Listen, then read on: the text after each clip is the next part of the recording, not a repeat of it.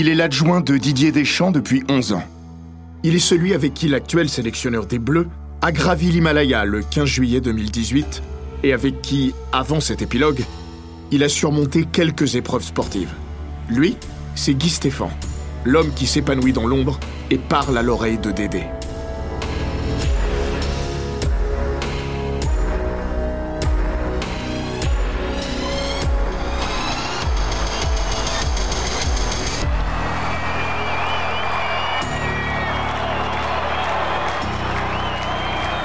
Bienvenue dans les grands récits d'Eurosport.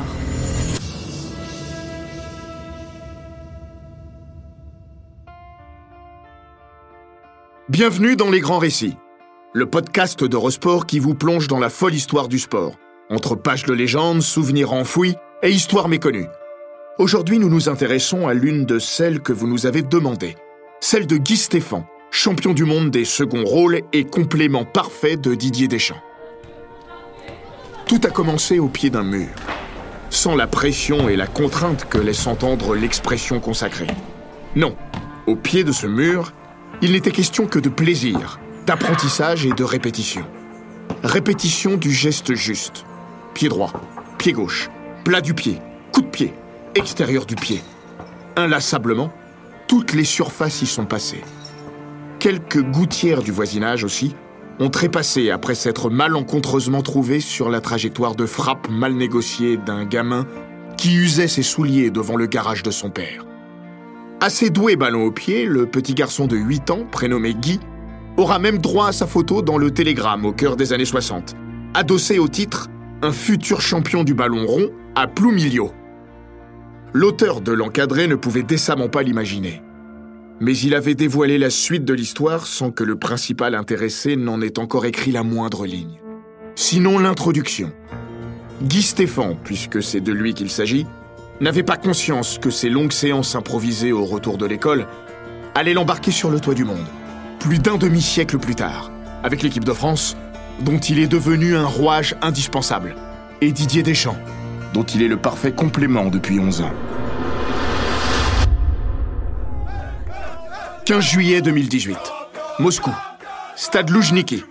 Sous le déluge le plus heureux de l'histoire du football français, au moment précis où Hugo Lloris imite son sélectionneur et soulève la Coupe du Monde 20 ans après lui, Guy Stéphane se tient en dehors du cadre. Entouré du staff des Bleus, il patiente quelques secondes avant de se jeter dans la mêlée enchantée. À peine le temps de se retourner sur le chemin parcouru et l'extraordinaire destin qui a été le sien. Je me suis dit, c'est pas possible. C'est pas possible d'être arrivé là. Ce sont des moments uniques. J'avais la chance d'avoir ma famille, mes deux fils, mes deux belles-filles et mon épouse sur la pelouse. La sécurité ne voulait pas les laisser passer, et il y a eu cet orage. Fin d'après-midi surréaliste pour un rêve bien réel. Quand vient son tour de s'emparer de l'iconique récompense imaginée et sculptée par Silvio Gazzaniga, Didier Deschamps n'est pas très loin. Noël Le Grec, lui, est plus en retrait. Deschamps et Le Gret, ce sont les deux étoiles qui ont plané au-dessus du crâne de Guy Stéphane et accompagné son évolution au cœur d'un chemin borduré par le destin, des Côtes d'Armor jusqu'à l'oblast de Moscou. La première fois que Stéphane a croisé la route de l'actuel président de la FFF, il n'avait pas 20 ans et n'était pas encore footballeur professionnel, même s'il était sur la bonne voie. Durant ses années de collège à Lannion, Stéphane avait été pris en main par son prof de gym, un certain Claude Perrard. En plus de sa casquette d'enseignant, ce dernier avait porté le couvre-chef de footballeur dans une autre vie. Notamment passé par le Stade français et l'Olympique de Marseille, Perrard a vite remarqué le talentueux adolescent qui va devenir international junior et taper dans l'œil de quelques clubs professionnels. De Guingamp également, dont le jeune président n'est autre qu'un certain Noël Le La D3 à 30 km de la maison ou la D1 plus loin. Le jeune milieu offensif tranche en faveur de l'en avant. Le bon sens près de chez vous. C'était un choix de carrière et de vie parce que j'avais quelques propositions de club professionnel. Pas beaucoup, mais j'en avais. Footballeur à cette époque, c'était pas trop un métier aux yeux de mon père. Lui, c'était la mécanique et le travail du matin au soir. Je suis donc resté à Guingamp durant 4 ans. Le jeune Stéphane passera professionnel en 1980 quand il rejoindra Rennes. Pendant ce temps, Stéphane n'a pas perdu le sien, puisque le futur champion d'Europe et du monde passe ses diplômes de prof de sport au centre de ressources, d'expertise et de performance sportive de Dinard. Sage décision qui façonne le jeune homme et lui ouvre de nouveaux horizons. La vocation d'entraîneur est née durant ces années-là parce que j'aimais bien enseigner. Ça m'a d'ailleurs servi pour la suite. L'anatomie, la physiologie, la planification des entraînements, etc. J'avais déjà quelques notions au moment où j'ai validé mes diplômes d'entraîneur. Ces diplômes, Guy Stéphane va les passer plus vite que prévu, puisque sa carrière prend fin brutalement, au cœur de l'été 1986. Après avoir joué au Havre et à Orléans, le milieu de terrain, qui se définit avec le recul comme créatif avec une bonne vision du jeu, mais à qui il manquait quelques moyens physiques, a rejoint Caen en 1985. Sa première saison en Normandie sera la dernière de sa carrière professionnelle, et un tournant dans sa vie. Caen, c'est un an joueur, un an dans le plâtre et un an entraîneur.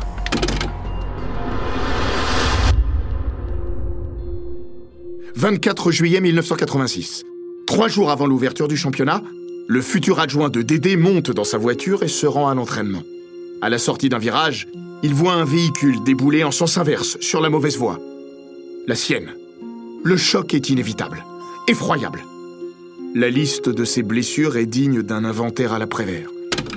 Double fracture tibia péroné, fracture du coude, de la mâchoire, traumatisme crânien et perte de connaissance. J'avais 29 ans et j'ai pas pu revenir. Stéphane essaiera, tout de même. Il rejoue avec la réserve canaise. Mais rien n'y fait. À 30 ans, sa carrière est terminée. Cruellement. Le meilleur reste pourtant à venir.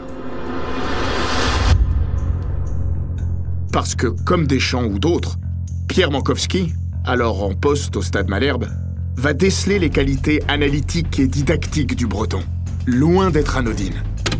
Pierre m'a proposé d'être son adjoint, entraîneur de la réserve et de l'équipe C. Je faisais des entraînements communs avec lui dans la journée. Et le soir, je m'occupais de la réserve et de l'équipe C, qui s'entraînaient en même temps. Le samedi, je pouvais pas assister au match des pros, mais je dirigeais ceux de la réserve. Et le dimanche, c'était la C. À l'arrivée, mon week-end débutait le dimanche soir à 19h. Guy Stéphane se doutait qu'il avait ça en lui. Il en est désormais persuadé, autant que ceux qui le côtoient. J'aimais bien l'entraînement, diriger des séances, travailler sur les différents systèmes de jeu, mais je ne pensais pas que cela me plairait aussi vite. La suite, c'est une année à Monceau, puis trois autres à Annecy en tant qu'entraîneur principal. Et déjà, un futur sélectionneur de l'équipe de France se penche sur son cas. Il s'appelle Raymond Domenech.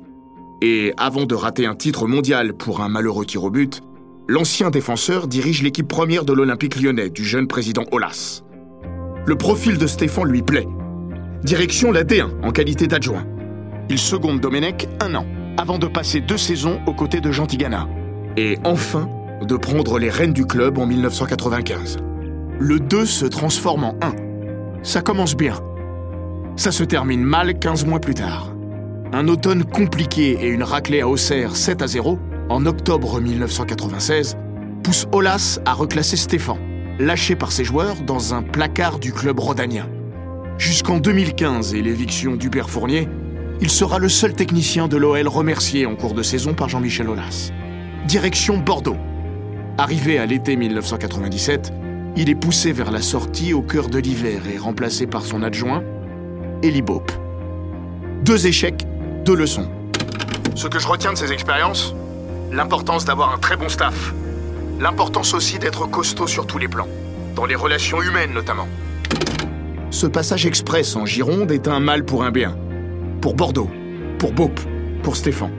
Si l'homme n'a pas renoncé à redevenir un jour numéro un, il a beaucoup appris sur lui et sur les autres, et sait comment faire désormais. Été 1998. Radieux.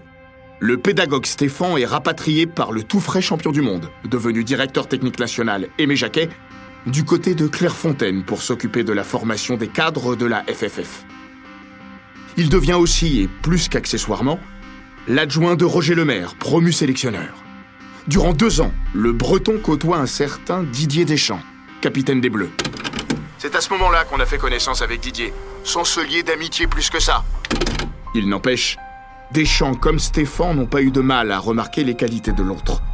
L'histoire ne dit pas si Dédé avait décidé de la suite de sa vie professionnelle, même si tout le monde déjà lui prédisait une fructueuse carrière sur le banc.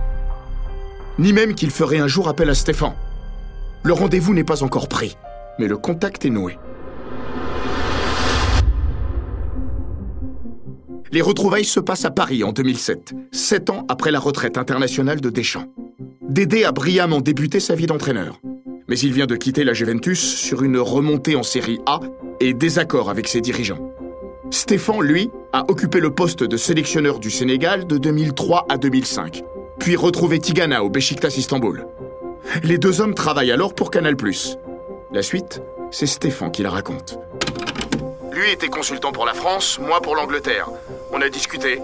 Il avait envie de revenir sur le terrain. Du coup, dès 2008, il m'en parle et me demande si j'étais intéressé à l'idée de bosser avec lui. Je dis OK. Un an plus tard, on se retrouve à l'OM. Il avait des touches avec Séville quand est arrivée la proposition de Marseille. Pourquoi Didier Deschamps l'a-t-il choisi comme Mankowski, Domenech ou encore Lemaire avant lui? Pourquoi moi? Je sais pas. Il avait d'autres possibilités. À l'époque, Didier a dit que j'avais été numéro un, donc que je connaissais les besoins sans vouloir prendre sa place. Mon expérience à l'étranger était importante aussi. J'étais allé en Turquie et en Afrique. En tout cas, Stéphane sait pourquoi il a accepté. Je mesure la chance que j'ai quand il me propose ça. Au vu de sa carrière de joueur et de ses débuts en tant qu'entraîneur, je sais que j'ai quelqu'un d'exceptionnel en face de moi.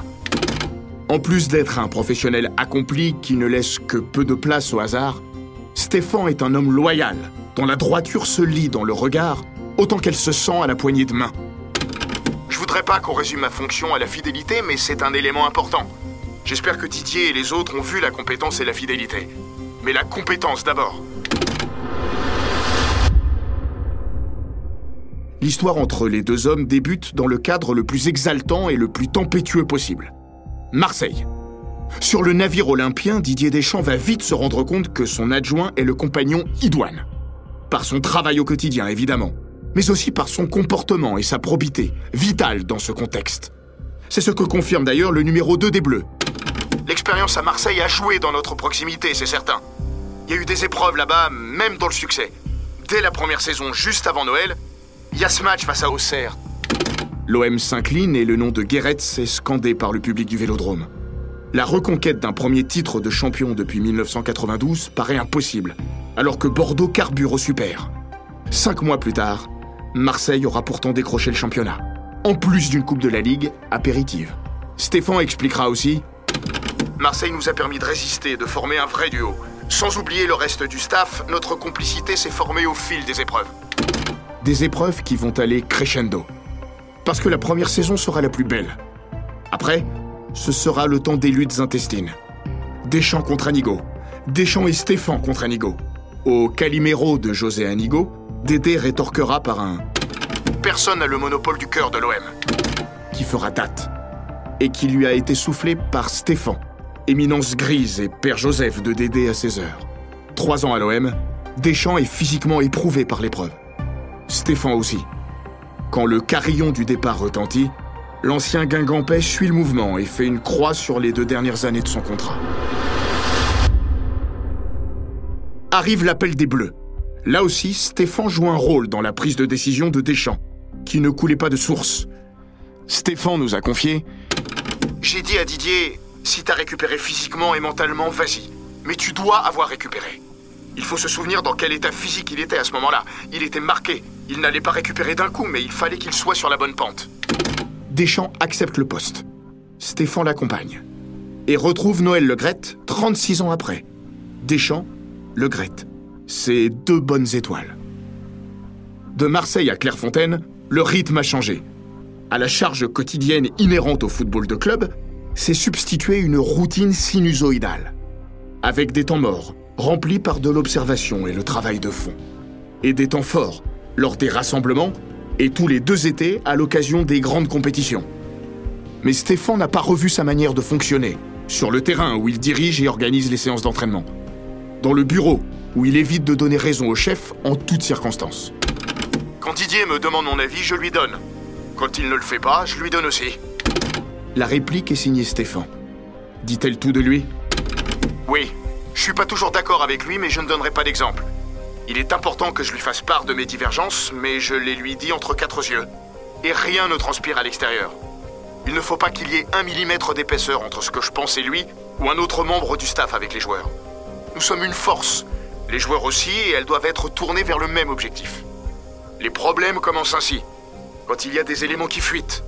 Mais tout cela, ce sont des discussions normales dans le métier. Mais c'est Didier qui décide, in fine.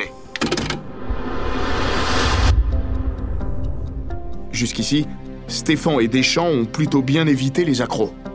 Si l'histoire aurait pu s'arrêter un soir de novembre 2013, plombée par un crash à Kiev, elle s'est prolongée jusqu'à l'alunissage de Moscou, pour des raisons multiples liées au terrain. Mais aussi parce que Dédé a su construire un groupe et trancher en faveur du collectif lorsqu'il avait un doute sur les individus. Parce qu'il a laissé de l'espace aussi à son numéro 2, qui met de l'huile dans les rouages et plus que jamais à l'oreille du sélectionneur. Les réunions informelles de veille de match durant le mondial, c'est Stéphane. Parce qu'il avait senti qu'il fallait réunir les seuls titulaires façon commando et libérer la parole. Ça a marché. Le breton rationnel a aussi ses intuitions. Après France-Danemark, où on avait fait 0-0, on était à table. On avait été critiqué pour notre prestation. On regarde le match de l'Argentine qui se qualifie. Didier me demande Tu préfères qui en huitième? Je lui réponds L'Argentine parce que c'est un gros. Et contre les gros, on ne se rate pas. Je sais pas si on va gagner, mais on sera là. La suite, on la connaît.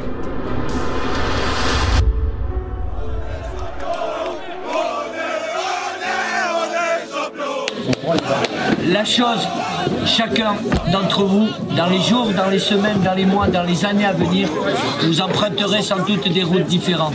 Mais vous serez liés à vie par rapport à cette coupe-là, les mecs. Et la deuxième chose, qui concerne vous les joueurs et tout le staff, c'est qu'à partir de ce soir, vous n'êtes plus les mêmes, les mecs. Vous savez pourquoi? Champion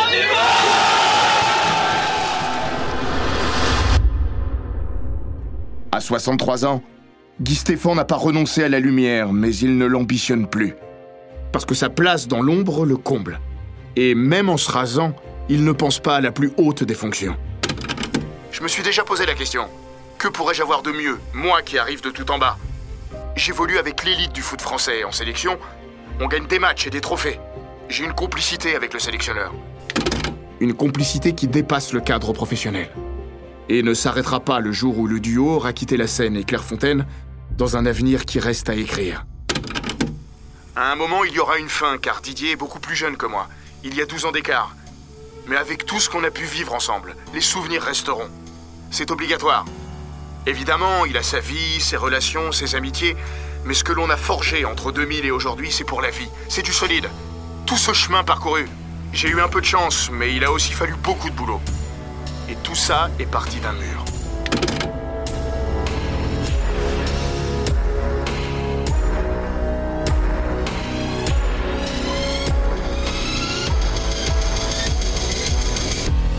Cet épisode des grands récits d'Eurosport a été écrit par Maxime Dupuis. Il est raconté par Florian Bayou, monté par Gilles Bavulac et produit par Bababam. N'hésitez pas à vous abonner, commenter, partager et noter ce podcast sur Apple Podcast, Google Podcast, Castbox, Spotify, Deezer et toutes les plateformes audio.